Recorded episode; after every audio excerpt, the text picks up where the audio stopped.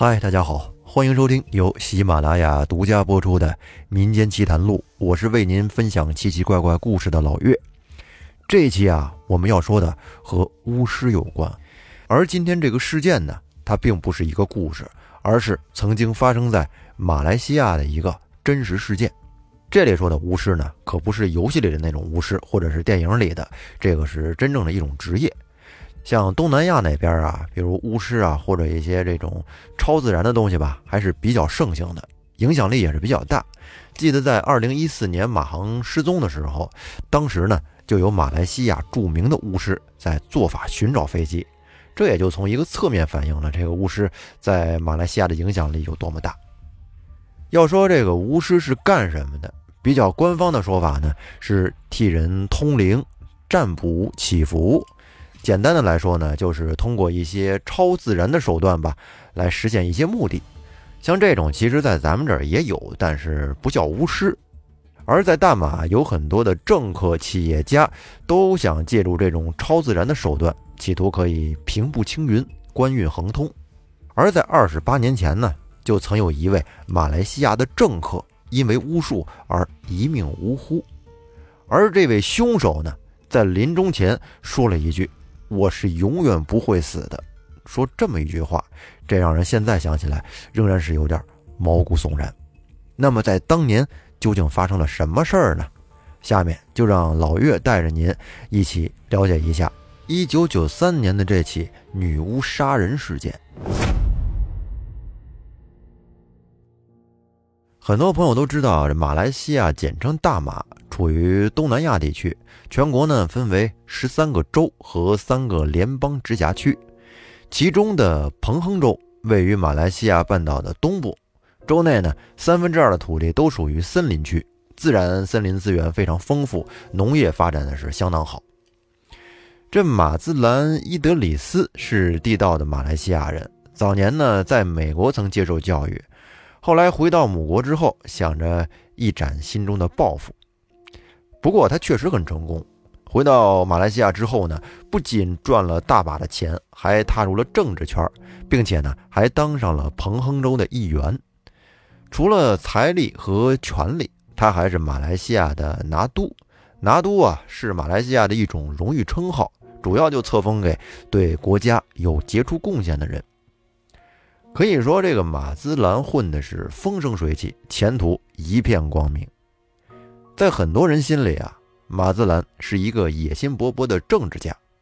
可是，就是这么一个人物，却突然间竟然离奇的失踪了。在一九九三年七月十日，马兹兰连续缺席了好几次的政客活动，这可不像他以前的作风啊。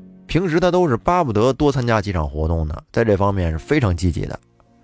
于是马兹兰的同事就赶紧报了警。马来西亚警方得知失踪的是马兹兰，也非常重视。除此之外啊，马兹兰的家人也向警方提供了一条重要的线索，那就是马兹兰是在1993年7月2日离家的，之后呢就彻底的与外界失去了联系。而就在前一天，马兹兰分别从吉隆坡的几家银行一共取了三十万令吉的现金，就是和大概四十五万多人民币吧，这可是一笔不小的钱呐。警方就认为马兹兰为人和善，平时往来都是一些政客和商界人士，从来也不和什么人结怨，而且呢，在女人这方面，他这个也没有犯过什么错误啊，行为还是不错的。不过呢，在他失踪前一天，刚好又取出了三十万令吉的巨款，这么猜测呀，他八成有可能是被绑架了。话说这次马来西亚警方的效率还是不错的，在梳理了一圈马兹兰身边的人际关系之后呢，很快就找到了嫌疑人。更准确的说呀，这嫌疑人是一对夫妇，他们是莫纳范迪和莫哈默阿凡迪。因为最近啊。这对夫妇跟马兹兰来往的比较亲密。马来西亚警方找到了莫纳和阿凡迪这对夫妇的住所，他们是住在位于彭亨州的一个农村，这个位置比较偏僻。警察到了那儿之后呢，一走进房子，便立马被充满了血腥味的空气给恶心到了。然后走近仔细一看，就看到有大量的蚊虫、苍蝇，还有一些瓶瓶罐罐装着各种奇怪的东西，比如说人类的毛发呀什么的，以及各种符咒，还有许多只有在巫术或者祭祀中才能看到的器皿。在房子的几面墙上呢，都有着莫娜巨大的肖像。不管怎么看呀，这所房子都不像是正常人住的。然而，警方在房内找了一圈，只找到一名昏睡的男子。除此之外呢，其他人都没有。这名男子看上去迷迷糊糊的。警方询问后才知道，他叫朱雷米，是莫娜和阿凡迪的助手。可是，房间内到底发生过什么，对他来说却是一问三不知。于是啊，这警方便走访了附近的邻居。邻居们都表示。莫娜和阿凡迪这对夫妇呢，是后来搬过来的，非常神秘，神龙见首不见尾，跟当地人几乎是不怎么来往，没有人知道他们在屋里边干什么。最近呢，也没有发现他们有什么异常。这个警方就推测啊，现在看来，他们多半是畏罪潜逃了。不过按理说，畏罪潜逃的人应该是低调的潜伏下来啊，可是这对夫妇呢？非但没有低调的逃走，反而是在吉隆坡进行大肆的消费，生怕别人不知道他们突然有了很多钱。你比如说，莫娜是买了一辆新款的奔驰车，然后呢，在吉隆坡的各大商场里是大肆的购物，买了很多的名牌包，还有衣服、珠宝首饰，并且还去美容院做了微整形和拉皮手术。而他这一顿操作下来，想不被人发现都有点难。警察自然是很快就锁定了他们的位置。这真是踏破铁鞋无觅处，得来全不费工夫！而说起莫娜呢，她是个地道的马来西亚人，一九五六年一月一日出生的。她从小就酷爱唱歌跳舞，她的梦想就是成为马来西亚的歌星啊！这个梦想很多人小时候都有，而她的家人呢，也将她朝着这个方向来培养。他的演艺事业可以说刚开始发展的还是不错的，出过单曲，演过电影，可惜呢，也就到这儿了啊，后面就没有什么更大的动作了。为了挽救停滞不前的事业，又或者说是想改变一下运气吧，他又给自己改了个艺名叫莫纳凡迪。可是这个操作呀，并没有什么用。再后来，他就结识了穆哈默阿凡迪。这个阿凡迪可不是什么正经人，他的主业啊，就是从事一些骗钱的巫术活动。阿凡迪表现出非常支持莫南的事业，虽然莫南的事业已经看来是一潭死水了，没有任何起色，但是呢，不死心的他们自己出钱出了一张名为《戴安娜》的专辑。可是这张专辑出来以后，依旧如同石沉大海，没有溅起任何水花。然后这莫娜就意识到自己的前途渺茫，便只能放弃了演艺事业，就跟着丈夫一块从事巫术活动。而这个职业在当地呢，被称为薄墨啊，也就是人们口中的巫医。刚开始，木娜跟着丈夫也只是小打小闹，对接的呢都是一些小客户，赚的钱也不多。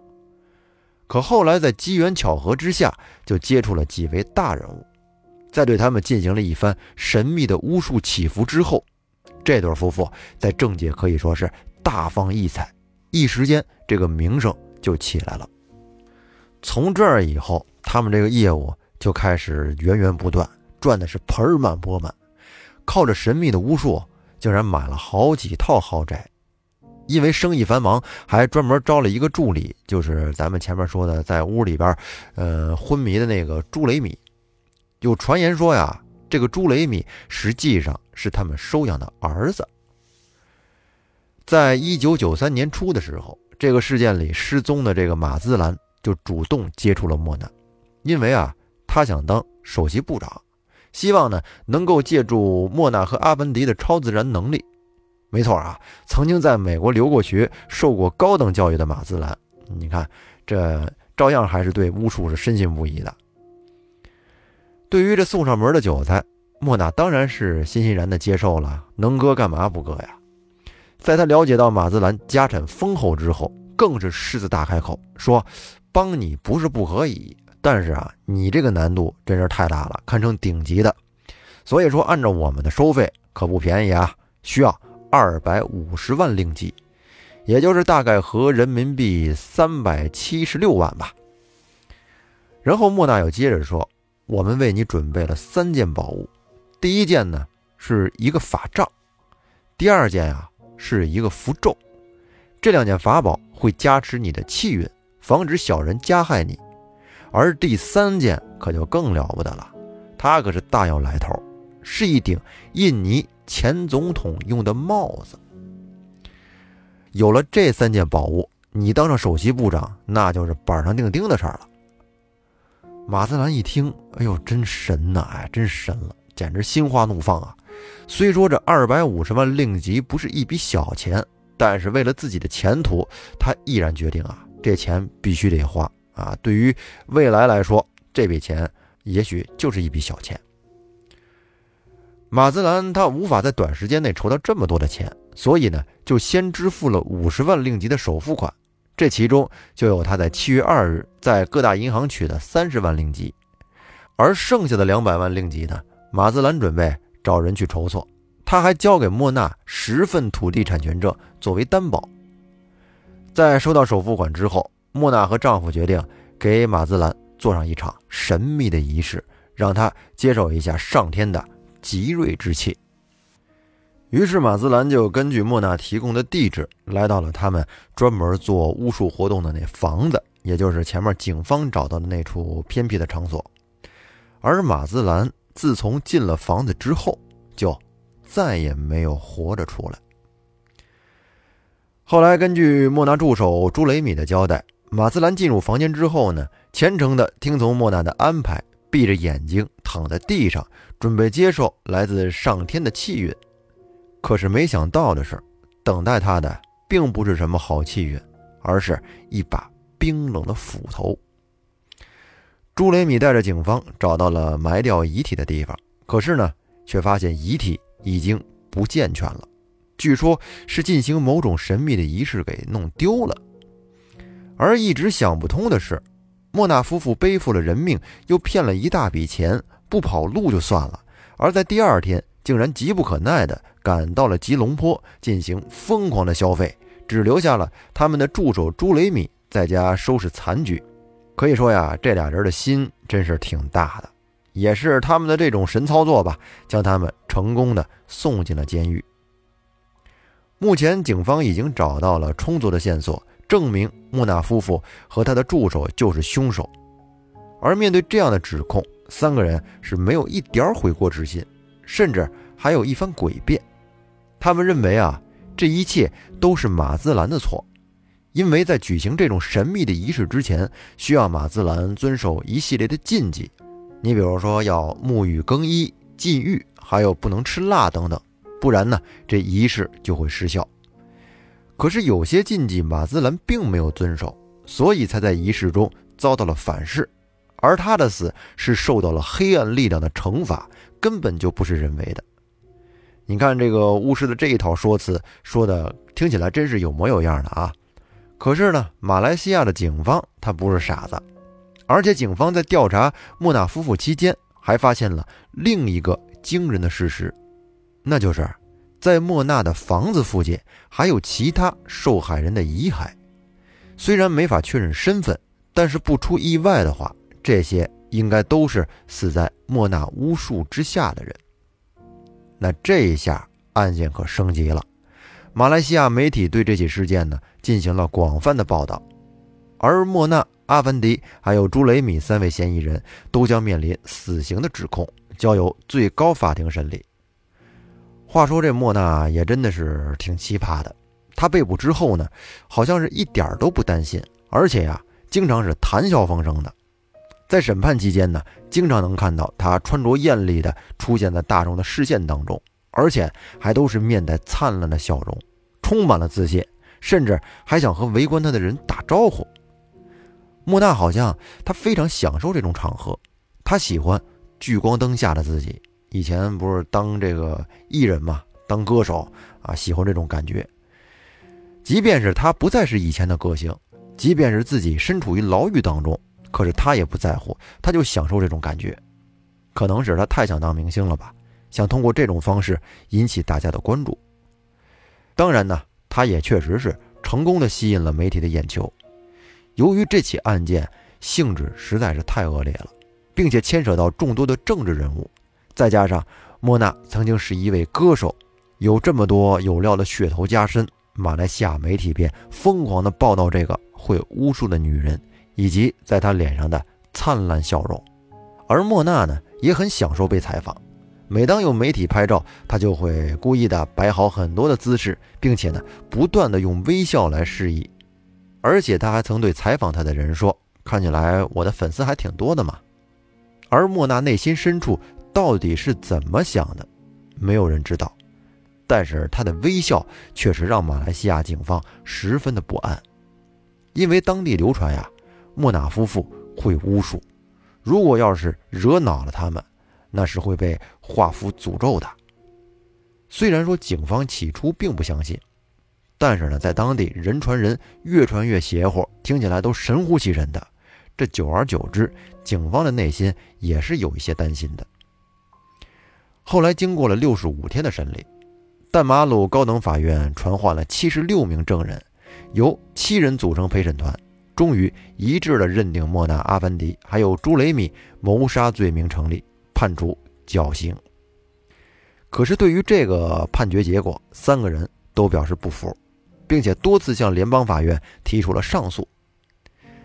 在一九九九年，法院驳回了他们所有的上诉，维持了原来的判决。不过不死心的他们呢，又寻求彭亨州赦免委员会的赦免。可对于如此罪大恶极的三个人，赦免委员会也是拒绝赦免他们。就这样，三个人用尽了所有的办法，但迎接他们的只有走上绞刑架这一条路了。然而，可就在他们被关在监狱期间，民间呀又流传出了一些传说。附近的一些居民说，曾多次看到莫娜和阿凡迪在餐厅吃饭的画面，还有人说看到他们曾在夜店跳舞。后来啊，这些流言是越传越离谱，说莫娜他们可以用巫术就轻易的逃出监狱，甚至他们还会隐身术。而实际上，在当时的马来西亚，相信这种巫术的人并不少。这流言传得多了，狱警也很难不慌。于是呢，他们便更严格的看守，二十四小时都不敢放松警惕。最后，在二零零一年的十一月二日，这天终于来到了。莫纳阿凡迪和朱雷米在食用了最后一顿丰盛的肯德基之后，走上了绞刑架，正式结束了马来西亚历史上。最扣人心弦的谋杀案，啊！没想到他们最后一顿吃的竟然是肯德基，不知道是劲脆鸡腿堡呢，还是云指原味鸡呢？那么咱们下面再来说一下这个事件的后续。案件呢虽然已经结束了，但是它的影响却久久不散，只因为莫娜在去世前他说过一句：“我永远不会死”，并且还保持着冷静和微笑。说的是真真切切，在场的人听完之后都觉得是脊背发凉，特别瘆得慌。据说行刑的警察后来经常做噩梦，并且呢总是被他的笑容所惊醒。即使这件事后来已经过去了很多年，坊间却依旧流传了莫娜没有死去的说法。许多人声称晚上在莫娜家附近或者他曾经住过的监狱里边见过莫娜的身影。还有人说，莫娜依靠强大的精神力依旧存活着。他的两栋废弃豪宅虽然说已经破损不堪，但是没有人敢靠近。据说里面藏有毛骨悚然的东西。而有关鬼怪精灵，又或者是巫术魔法的传说，在世界各地啊都有所流传。但是是真是假，我想说每个人都有自己的看法。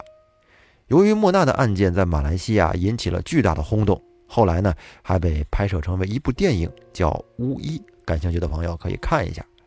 据说呢，就是以莫娜为原型拍的。不过呢，后来这部电影因为一些不可抗的原因，并没有上映，可能是里面涉及到一些敏感内容吧。直到十二年之后，在二零一八年的二月，这个影片竟然意外的泄露了出来，而马来西亚政府也是一路绿灯。到了二零一八年的四月五日，《巫医》终于在电影院正式上映。不过，据我所知啊，马来西亚到现在还是有很多人都信巫医的，也有很多巫医的从业者。咱不知道这事儿是真是假啊！如果有了解马来西亚的朋友呢，可以说一说。那咱们这一期的马来西亚巫医案就给大家说到这儿，感谢大家的收听，咱们下期再见，拜拜。